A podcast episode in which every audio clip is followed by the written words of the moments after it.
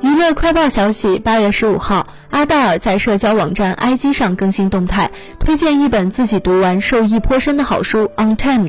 不过却意外曝光新专辑遥遥无期的讯息。阿黛尔在 IG 荐书之后，有粉丝留言问他：“阿黛尔新专辑呢？”他随后回复粉丝表示：“我真的不知道。”有网友追加评论：“之前不是说过九月发行吗？”也有人表示：“你不欠我们任何人东西，掌握好自己的时间，你自己做主。”